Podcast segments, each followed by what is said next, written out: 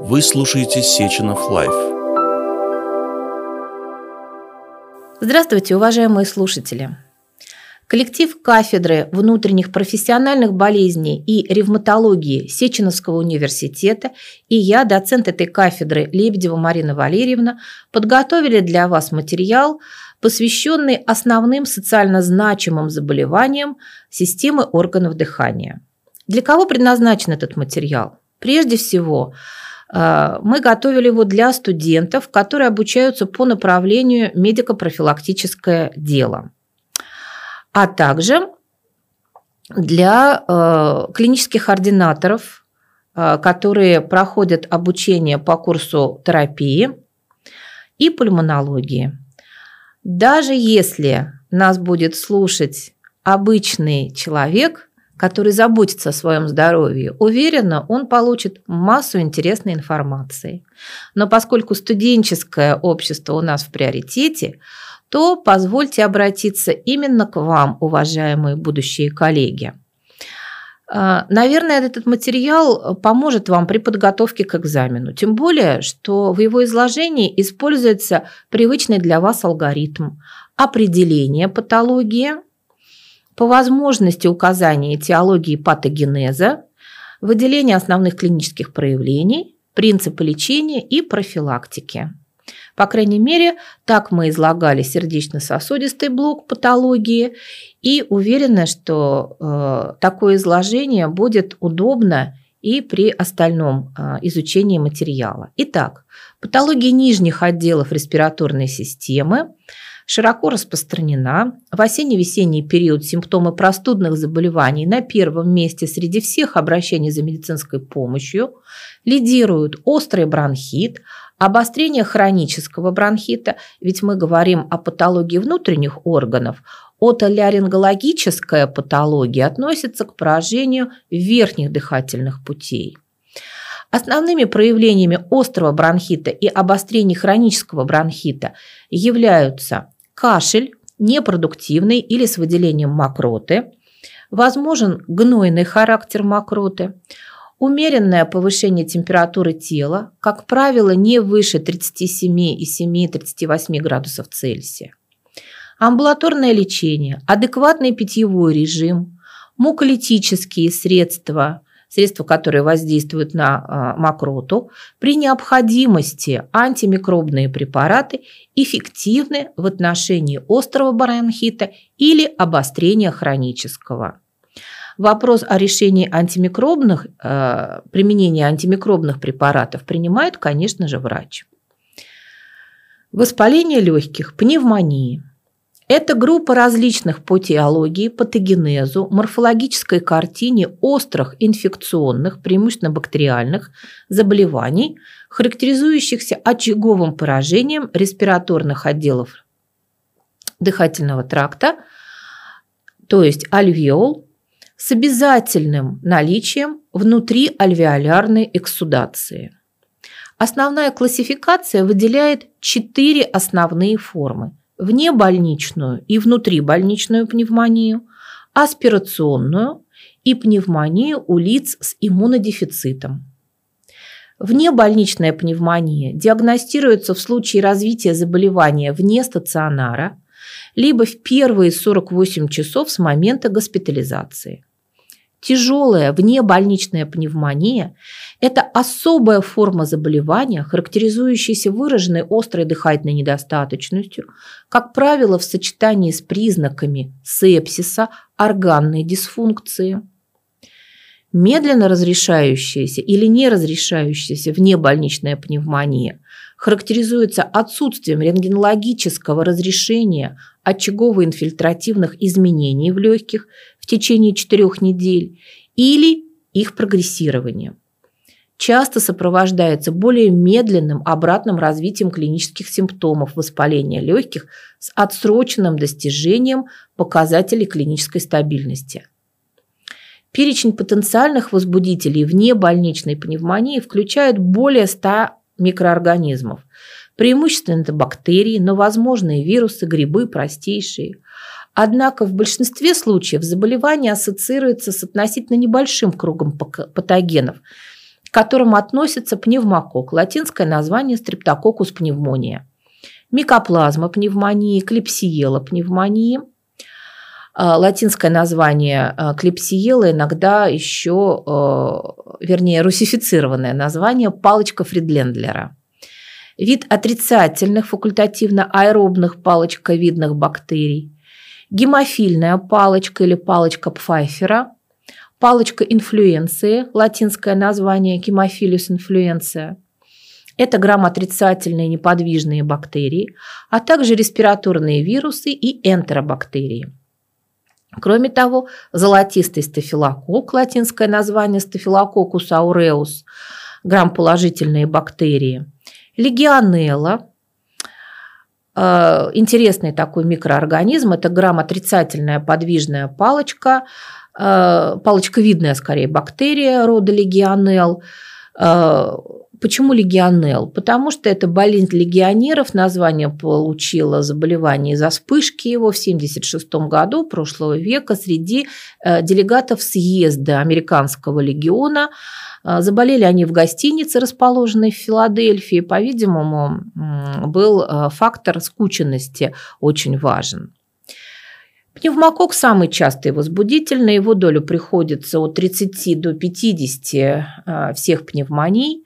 При нетяжелом течении внебольничной пневмонии актуальными являются и микоплазма, и клепсиела, их доля суммарно до 30%.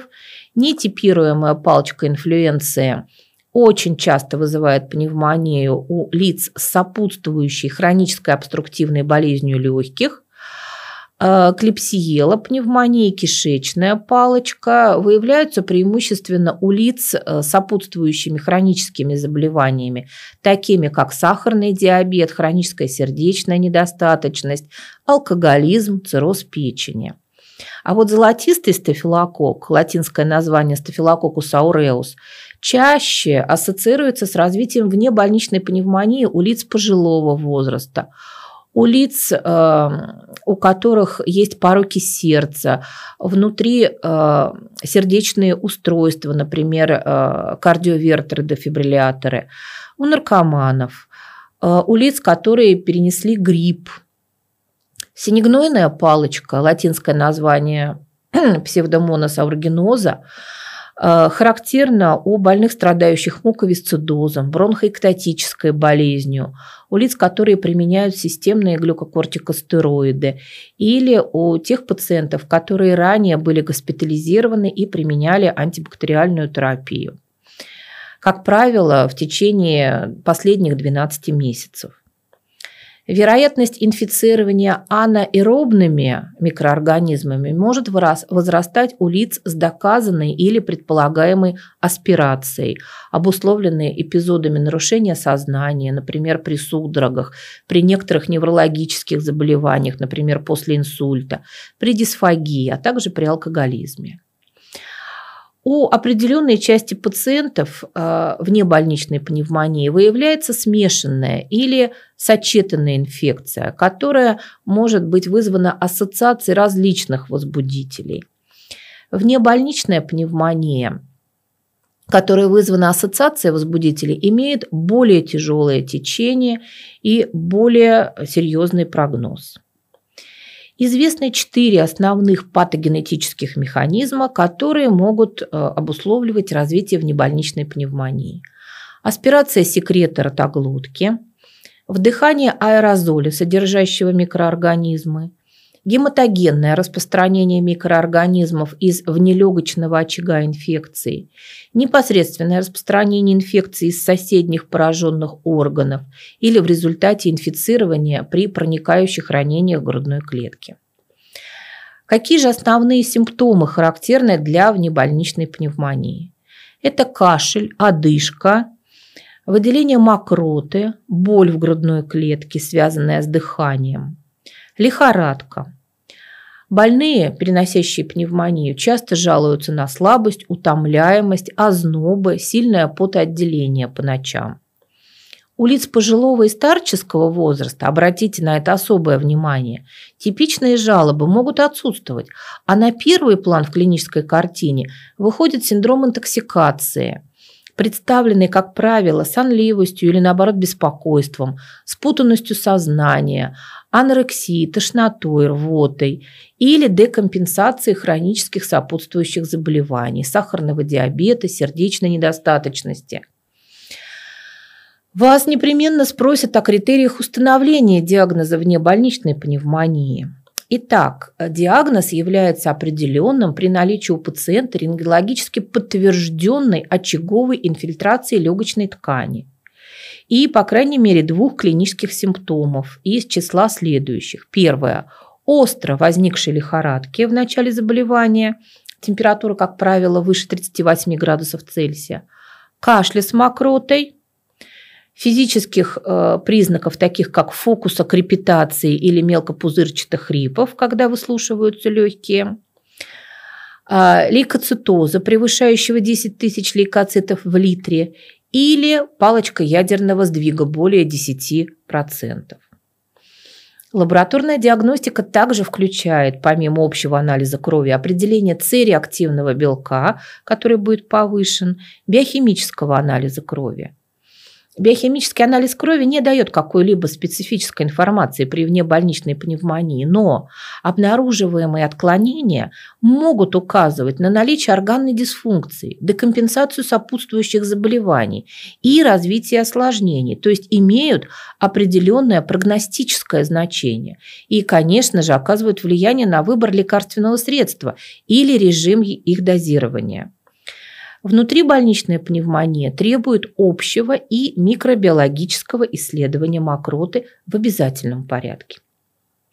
Инструментальная диагностика при внебольничной пневмонии включает лучевые методы исследования, рентгенографию, компьютерную томографию органов грудной клетки, пульс-оксиметрию, ультразвуковое исследование плевральных полостей при необходимости, электрокардиографическое исследование – Всем амбулаторным пациентам с внебольничной пневмонией для оценки прогноза рекомендуется использовать шкалу CRB65, а у госпитализированных пациентов э, индекс тяжести пневмонии по шкале ПОРТ.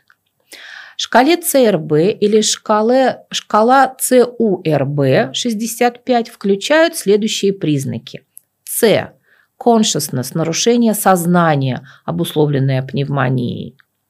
У – урия – повышение уровня азота мочевины более 7 ммоль в литре. R – respiratory rate, то есть тахипноя более 30 в минуту. B – blood pressure, снижение систолического артериального давления менее 90 мм ртутного столба или диастолического менее 60. 65 – это возраст пациента 65 лет и старше. Наличие каждого признака оценивается в 1 балл. Общая сумма может варьировать от 0 до 5 баллов. Риск летального исхода возрастает по мере увеличения суммы баллов. Шкала ЦРБ-65 отличается отсутствием в критериях оценки азота мочевины. Зато ее можно применить у постели больного, чем и пользуются врачи общей практики во время вызова к пациенту на дом. Шкала ПОРТ является более трудоемким и сложным инструментом в оценке прогноза при внебольничной пневмонии. Она содержит 20 клинических, лабораторных и рентгенологических признаков. Класс риска определяется путем стратификации пациента в одной из пяти групп. Прогноз является чрезвычайно неблагоприятным при наличии трех и более баллов по шкале ЦРБ или КУРБ. Напоминаю вам, эти шкалы не являются диагностическими, они лишь основаны на оценке тяжести состояния больного с уже диагностированной пневмонией и служат для того, чтобы определить, где лечить больного – амбулаторно или он требует госпитализации в стационар. Более того, при высоком количестве баллов госпитализации в отделение реанимации и неинтенсивной терапии. На чем же основана терапия больных с пневмонией? Всем пациентам с внебольничной пневмонией рекомендуется назначение системных антибактериальных препаратов, как можно в более короткие сроки, а именно не позднее 8 часов с момента верификации диагноза. Стартовую антибактериальную терапию вне больничной пневмонии следует назначать эмпирически, с учетом факторов, определяющих спектр потенциальных возбудителей и профиль антибиотикорезистентности данного конкретного региона. Среди амбулаторных пациентов вне больничной пневмонии выделяют две группы. Это принципиально. В первую группу включены пациенты без хронических сопутствующих заболеваний, не принимавшие за последние три месяца системные антибактериальные препараты более двух дней и не имеющих других факторов риска инфицирования – к которым относят пребывание в доме престарелых или других учреждений длительного ухода, наличие госпитализации по любому поводу больше двух суток в, в предшествующие 90 дней, проведение внутривенных инфузионных мероприятий, наличие сеансов диализа или лечение ран в домашних условиях в предшествующий месяц. Во вторую группу включены пациенты вне больничной пневмонии с наличием сопутствующих заболеваний, таких как обструктивная болезнь легких, диабет, сердечная недостаточность, хроническая болезнь почек, цирроз печени, алкоголизм, наркомания, истощение. Или принимавшие за последние три месяца антибактериальные препараты более двух дней или имеющие другие факторы риска инфицирования, которые мы уже перечислили. Пациентам без значимых сопутствующих заболеваний и других факторов риска рекомендуется в качестве антибактериальных препаратов выбора амоксициллин. Альтернатива, ну, например, при аллергии к пенициллинам, макролиды. Всем пациентам вне больничной пневмонии через 48 или 72 часа после начала лечения антибактериальными препаратами – рекомендуется оценка эффективности и безопасности стартового режима. Если у пациента сохраняется лихорадка и интоксикационный синдром, либо прогрессируют симптомы и признаки внебольничной пневмонии, или же развиваются осложнения, антибактериальную терапию следует расценить как неэффективную. В этом случае – а также при появлении нежелательных лекарственных реакций, требующих отмены антибактериальной терапии необходимо пересмотреть тактику лечения и повторно оценить целесообразность госпитализации пациента. При решении вопроса об отмене антибактериальной терапии при внебольничной пневмонии, то есть когда курс лечения проведен, рекомендуется руководствоваться критерием достаточности антибактериальной терапии. То есть ответить на вопрос, когда мы можем завершить прием антибиотиков у пациента, необходимо присутствие всех факторов, которые я сейчас готова перечислить. Это стойкое снижение температуры тела менее 37,2 градусов Цельсия в течение не менее 48 часов. То есть в течение двух дней температура не поднимается выше 37,2. Отсутствие интоксикационного синдрома. Частота дыхания у пациента должна быть менее 20 в минуту, если нет хронической дыхательной недостаточности. А таковая будет, например, у больных хронической обструктивной болезнью легких или у больных бронхиальной астмой. Отсутствие гнойной мокроты, ну, за исключением пациентов с ее постоянной продукцией, например, у лиц с бронхоэктатической болезнью. Количество лейкоцитов в периферической крови должно быть меньше 10 тысяч – а нейтрофилов меньше 80%. Причем юных форм меньше 60, 6%. Меньше 6% юных форм. Вот тогда мы можем завершить курс антибактериальной терапии у больных с внебольничной пневмонией. Ну что ж, давайте перейдем к хронической обструктивной болезни легких. Определение. Это заболевание, которое характеризуется персистирующим ограничением воздушного потока, прогрессирует, является следствием хронического воспалительного ответа дыхательных путей и легочной ткани на воздействие ингалируемых повреждающих частиц или газов. То есть мы понимаем, что это могут быть вредные факторы, такие как курение или неблагоприятные факторы окружающей среды, а также производственные факторы. Обострение, коморбидные состояния являются неотъемлемой частью болезни и вносят значительный вклад в клиническую картину и прогноз. В развитии хронической обструктивной болезни легких играют роль эндогенные факторы и факторы внешней среды. Все-таки курение остается основной причиной хоббл. Экспираторное ограничение воздушного потока с развитием легочной гиперинфляции является основными патофизиологическими нарушениями при хоббл.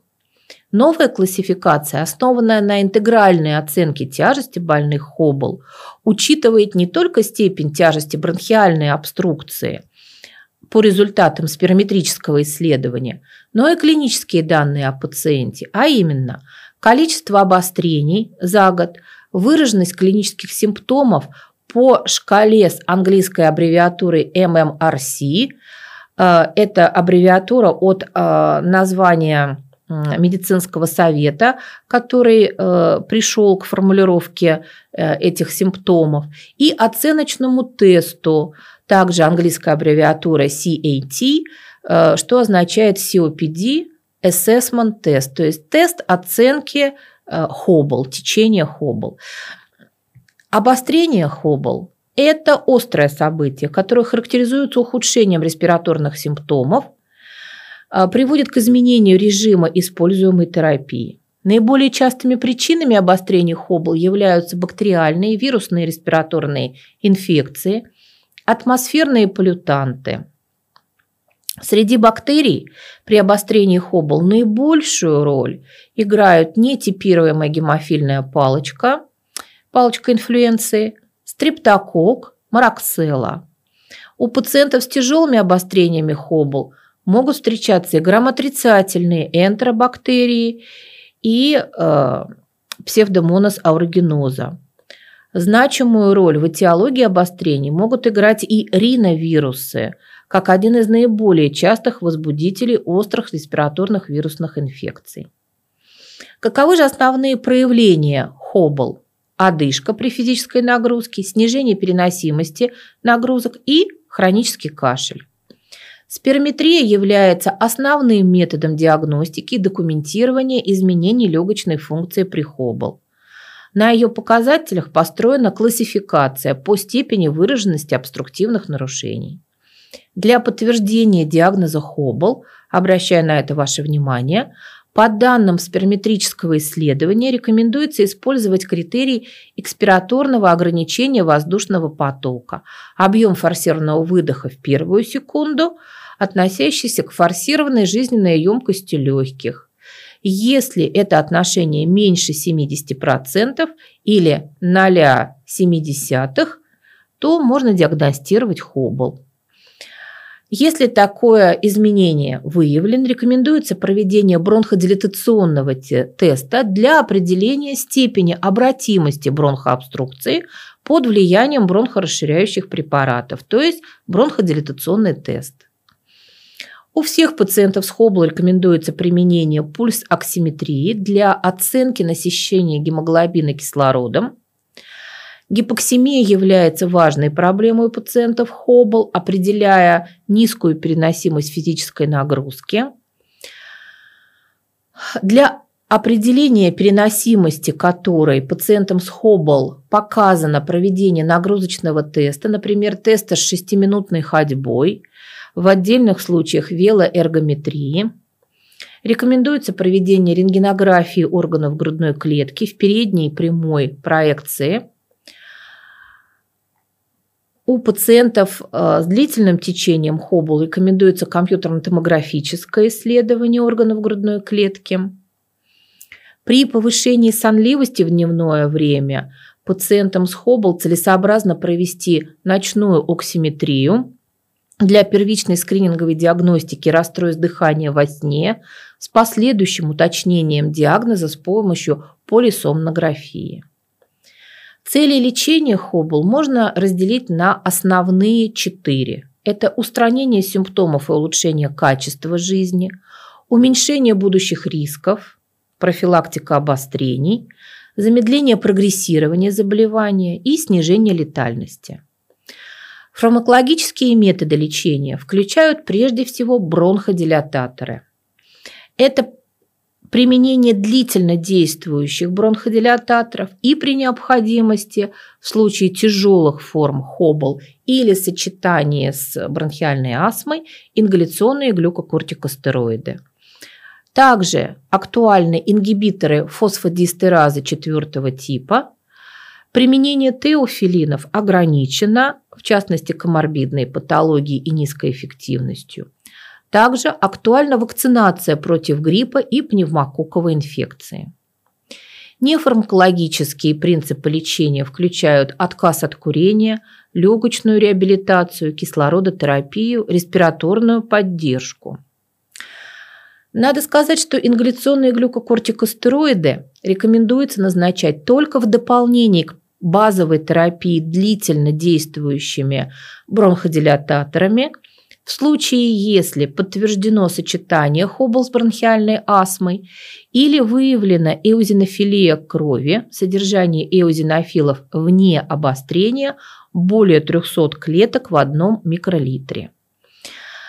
Э, в последнее время получены данные, что у пациентов со среднетяжелым и тяжелым течением Хоббл, частыми обострениями 2 и более в течение года также рекомендуется назначение ингаляционных глюкокортикостероидов в добавлении к длительно действующим бета-2 агонистам и длительно действующим антихолинергическим препаратам. Во время обострения Хоббл рекомендуются антибактериальные препараты, муколитики. Основными осложнениями хронической обструктивной болезни легких являются бронхоэктатическая болезнь, легочная гипертензия, легочное сердце, прогрессирующая дыхательная недостаточность. Ну и следуя принятому алгоритму, давайте перейдем к бронхоэктатической болезни и бронхиальной астме. Бронхоэктатическая болезнь – это хроническое заболевание, которое характеризуется локальным расширением бронхов вследствие деструктивного воспалительного процесса, вовлекающего стенку бронхов. Антибактериальная терапия основная в лечении этих пациентов. А алгоритм обследования схож э, с алгоритмом при э, применяющимся при э, пневмонии и хронической обструктивной болезни легких.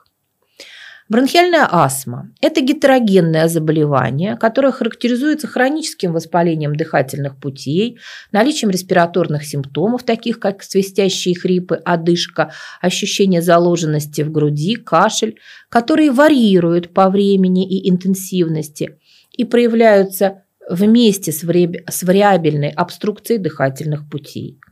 Гетерогенность бронхиальной астмы проявляется различными фенотипами заболевания – выделяют аллергическую и неаллергическую бронхиальную астму. Последняя встречается у взрослых и не связана с аллергией, как следует из названия. Профиль воспаления дыхательных путей с данным фенотипом может быть эозинофильным, нейтрофильным, смешанным и малогрануляцитарным. В зависимости от характера воспаления, пациенты с неаллергической астмой могут и не отвечать на терапию ингаляционными глюкокортикостероидами. Также выделяют бронхиальную астму с поздним дебютом, астму у лиц с ожирением.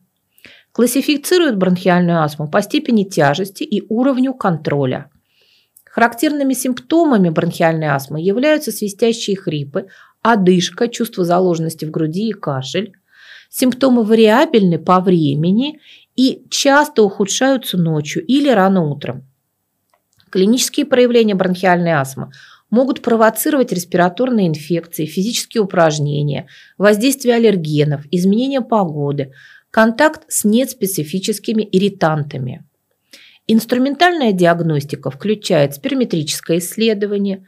Всем пациентам с бронхиальной астмой рекомендуется выполнять бронходилатационный тест для определения степени обратимости обструкции под влиянием бронхорасширяющих препаратов. Бронходилатационный тест считается положительным, если после ингаляции бронходилататора коэффициент бронходилатации по объему форсированного выдоха за одну секунду, вы знаете этот параметр как ОФВ1, составляет не менее 12%. И при этом абсолютный прирост равняется 200 мл и более.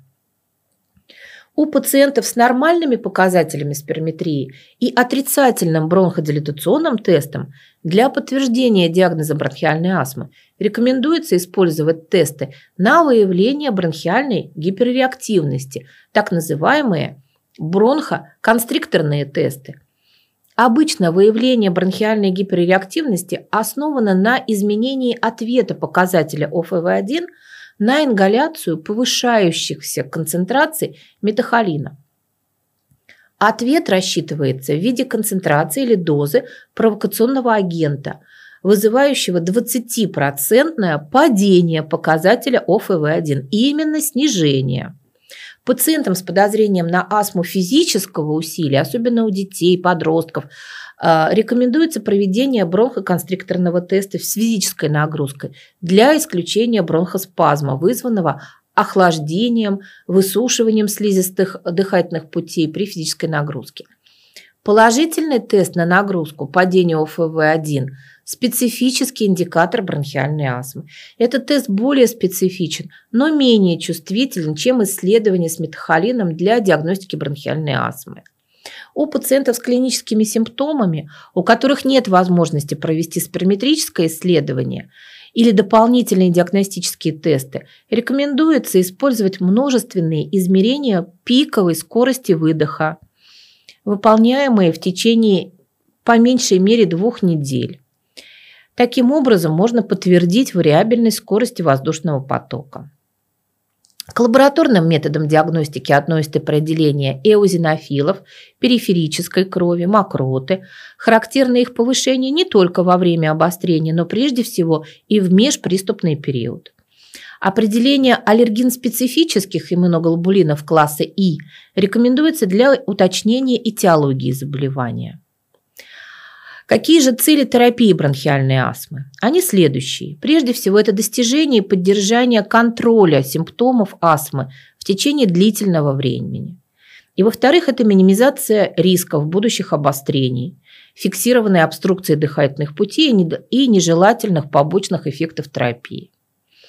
У каждого пациента с астмой рекомендуется оценивать контроль симптомов, риск развития обострений, необратимой бронхиальной обструкции и побочных эффектов лекарственных средств.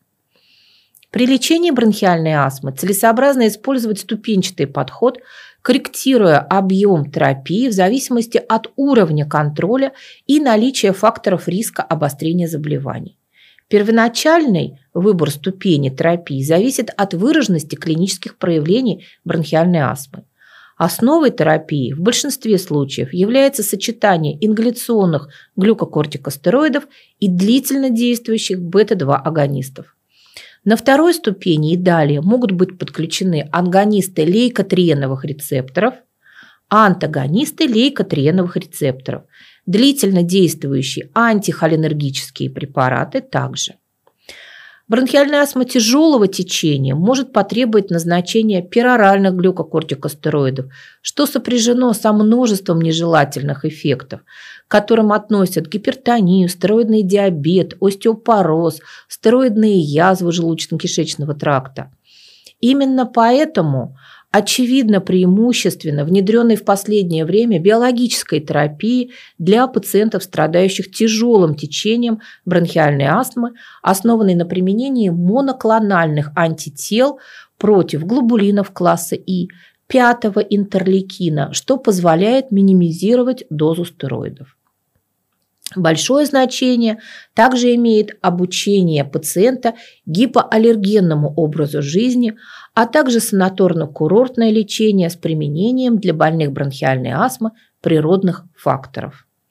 Любое хроническое бронхолегочное заболевание приводит к формированию дыхательной недостаточности, определением которым, которой является состояние организма, при котором либо не обеспечивается поддержание нормального газового состава артериальной крови, либо оно достигается за счет повышенной работы внешнего дыхания, приводящего к снижению функциональных возможностей организма, либо поддерживаемое искусственным путем. выделяют острую хроническую форму. Основные клинические проявления хронической дыхательной недостаточности – это одышка при нагрузке, а также в состоянии подкоя, снижение переносимости физической нагрузки, сонливость, головная боль, особенно если есть гиперкапния. Другие симптомы основного заболевания, например, кашель с выделением мокроты, э, которые вызвало э, формирование хронической дыхательной недостаточности.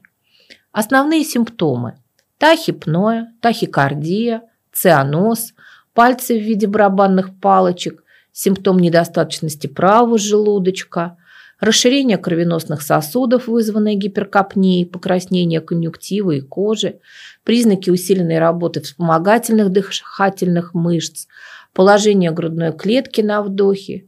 Вот это основные проявления дыхательной недостаточности хронического типа. Как диагностируется хроническая дыхательная недостаточность?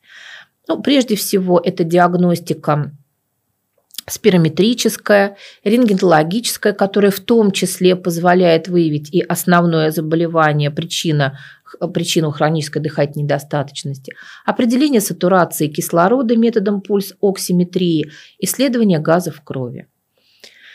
Лечение основывается на терапии основного заболевания, которое привело к дыхательной недостаточности, а также на применении кислородотерапии. Уважаемые слушатели, таким образом мы с вами повторили основные социально значимые заболевания, в том числе респираторной системы в клинике внутренних болезней. Уверена, что данный материал поможет вам и при подготовке к экзамену, и в вашей практике, а также, если вы задались вопросом, профилактировать свое здоровье и не допускать э, основные заболевания. Искренне желаю вам успехов! Сеченов Life